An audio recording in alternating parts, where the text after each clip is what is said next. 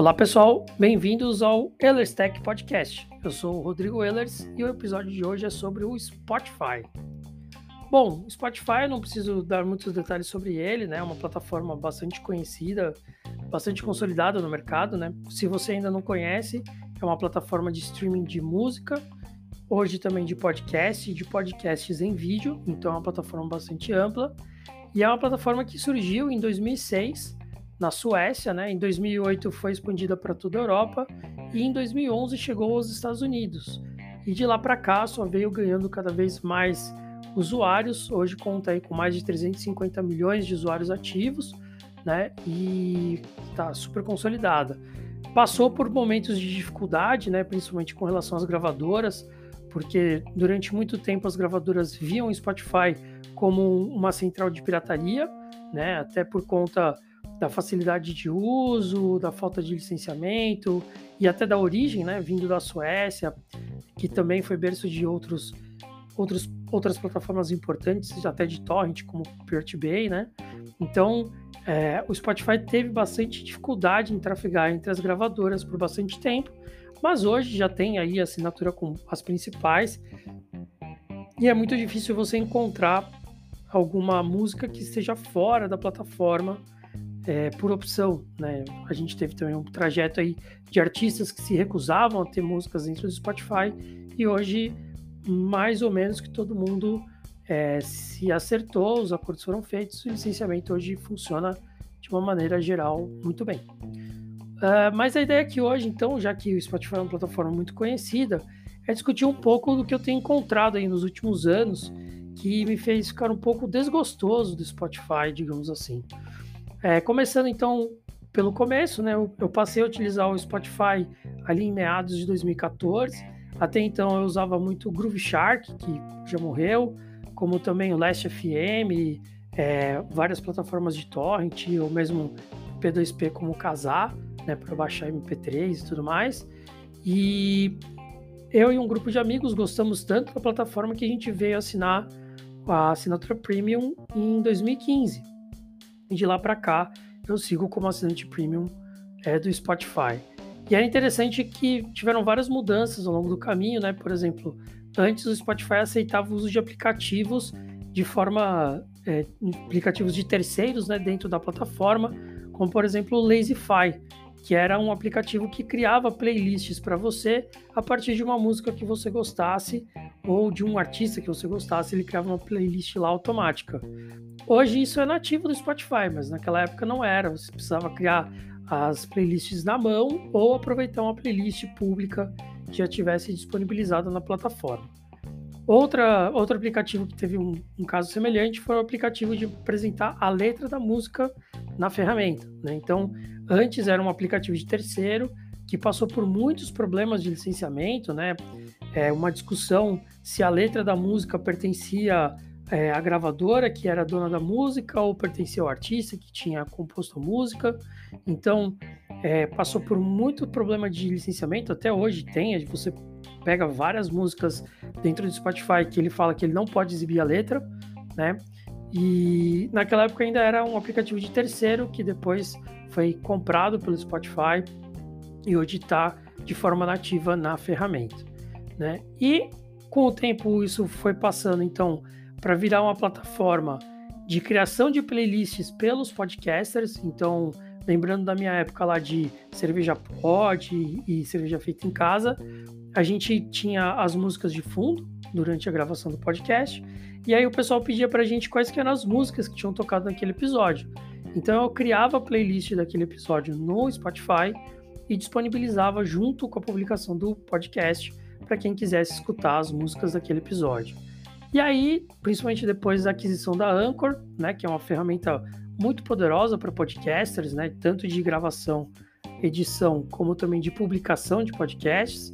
Hoje, inclusive, eu uso o Anchor para gravar o meu podcast. É, eles criaram então esse movimento de ser uma plataforma de consumo de podcasts dentro do Spotify. Primeiro podcasts em áudio e depois também podcasts em vídeo, tá? E eu acho que aí foi que aconteceu o primeiro problema que eu posso dizer em relação é, ao Spotify, né, que evidenciou bastante isso. que acontece?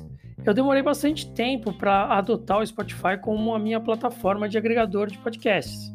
Eu utilizava outras ferramentas antes, mas resolvi adotar, né? Até porque tinham podcasts que só tinham dentro do Spotify, é, tinha toda uma questão de uma migração dos ouvintes para dentro do Spotify, então eu queria tentar. Alguns amigos já utilizavam, eu queria tentar.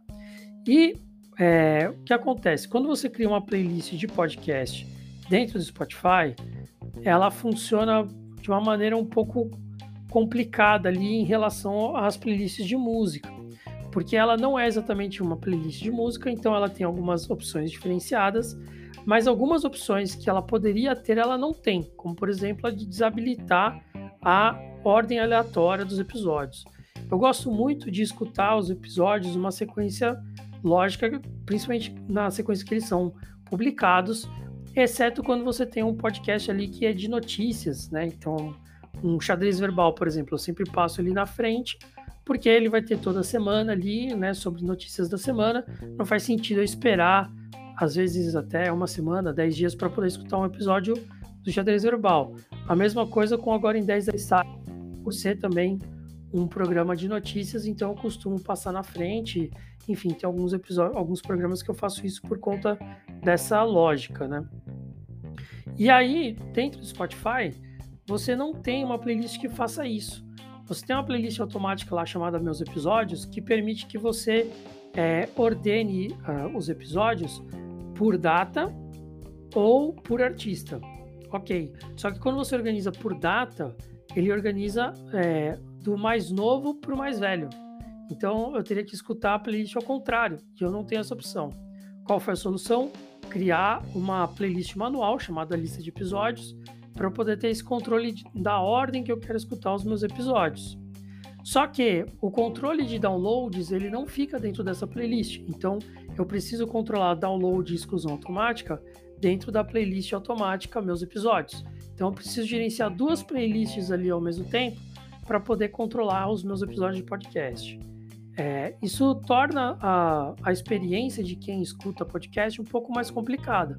Talvez para a maioria isso não faça muita diferença, mas para mim faz muita diferença, porque outras ferramentas agregadoras de podcast têm essa questão de ordenação, de download, de controle de episódios muito mais simplificada, muito mais direta do que o Spotify.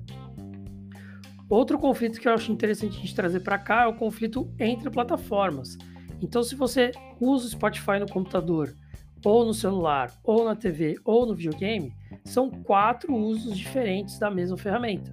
Né? O que você consegue fazer de forma bastante simplificada no computador, como por exemplo, criar, criar novas playlists, navegar entre as suas playlists, é, curtir uma música ou não curtir uma música, né? desabilitar o curtir ali, é, é muito mais simplificado dentro do computador. Enquanto no celular, você tem uma navegação muito mais fácil entre a lista de músicas que está sendo tocada ali naquele momento, com algumas informações extras e tudo mais, que trazem uma dinâmica diferente. Mas quando você vai, por exemplo, para uma TV, apesar de aparecer né, a, imagem de fundo ali, a letra, tá com um layout bacana, é muito difícil você encontrar músicas que você queira tocar. Então é mais fácil você procurar no celular ou no computador e mandar executar na TV do que procurar na própria TV ou no videogame para você escutar. Então, esse conflito entre as plataformas também traz uma certa estranheza para o usuário comum, né, que cria então uma dificuldade para ele transitar entre essas plataformas de uma maneira muito simplificada. Um exemplo que eu trago comigo muito forte é a questão da ordem aleatória. Que é, é, a ordem aleatória, inclusive, teve uma época dentro do celular que ela ficava escondida, né? Então você tinha que entrar nas preferências da lista para desabilitar a ordem aleatória para continuar escutando sem ordem aleatória. E isso dentro de uma lista de podcasts não faz o menor sentido, pelo menos para mim, que gosto de escutar uma sequência pré-definida. Então, quando eu ativava a ordem aleatória numa playlist de música, ele automaticamente ativava para todas as listas que eu tinha para ouvir. Então, se eu, começar, se eu começasse a ouvir uma playlist de podcasts, automaticamente aquela playlist entrava em modo aleatório e eu precisava voltar para uma playlist de música para desabilitar o modo aleatório, para voltar para a playlist de podcast e escutar na ordem que eu tinha me planejado.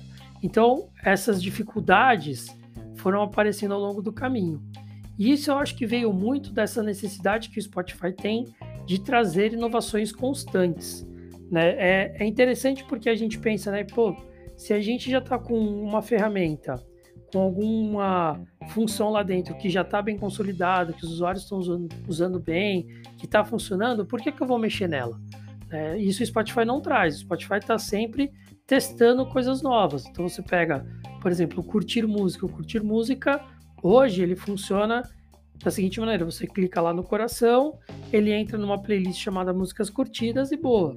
Só que antigamente o curtir música é, entrava numa outra categoria, você precisava adicionar manualmente aquela música curtida em uma playlist, ou se você estava escutando uma música a partir da rádio, né, quando você clica lá e seleciona ir para a rádio da música e curtisse uma música lá dentro, ela ia para uma playlist chamada Músicas Curtidas na Rádio. Então ela tinha um caminho diferente e era tratada diferente dentro da plataforma. Isso foi mudando ao longo do tempo. É, outras ferramentas também, né, que a gente percebe que mudou. É, o próprio não curtir, né? Antes você podia dar o não curtir numa música em qualquer playlist.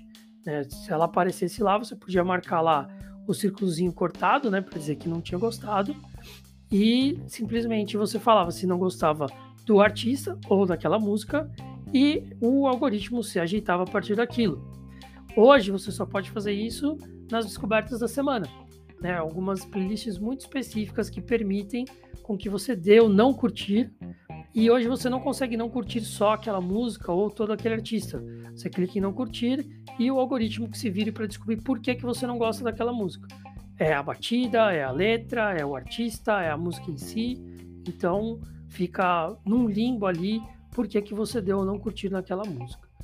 E outras funções que a gente vê que quase ninguém usa continuam ativas é, até hoje, né? Como por exemplo o, o, a opção de você escutar é, em modo é, não anônimo, né? Mas em modo secreto, digamos assim, né? Privado.